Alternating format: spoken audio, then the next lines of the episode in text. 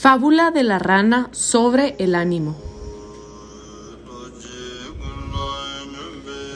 Un grupo de ranas viajaba por el bosque y, de repente, dos de ellas cayeron en un hoyo profundo. Todas las demás ranas se reunieron alrededor del hoyo. Cuando vieron cuán hondo era el hoyo, le dijeron a las dos ranas en el fondo que para efectos prácticos se debían dar por muertas, ya que no saldrían. Las dos ranas no hicieron caso a los comentarios de sus amigas. Y siguieron tratando de saltar fuera del hoyo con todas sus fuerzas. Las otras seguían insistiendo que sus esfuerzos serían inútiles.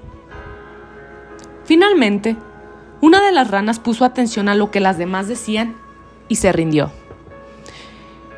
Ella se desplomó y murió. La otra rana continuó saltando tan fuerte como le era posible. Una vez más, la multitud de ranas le gritaba y le hacían señas para que dejara de sufrir y que simplemente se dispusiera a morir, ya que no tenía caso seguir luchando. Pero la rana saltaba cada vez con más fuerzas hasta que finalmente logró salir del hoyo. Cuando salió las otras ranas le dijeron, Nos da gusto que hayas logrado salir, a pesar de lo que te gritamos.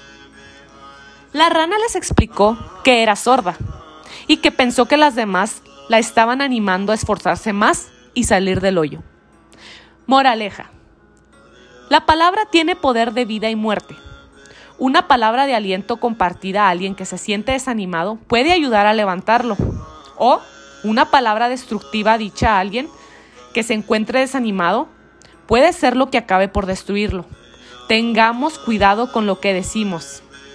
Y para finalizar, una persona especial es la que se da el tiempo para animar a los demás.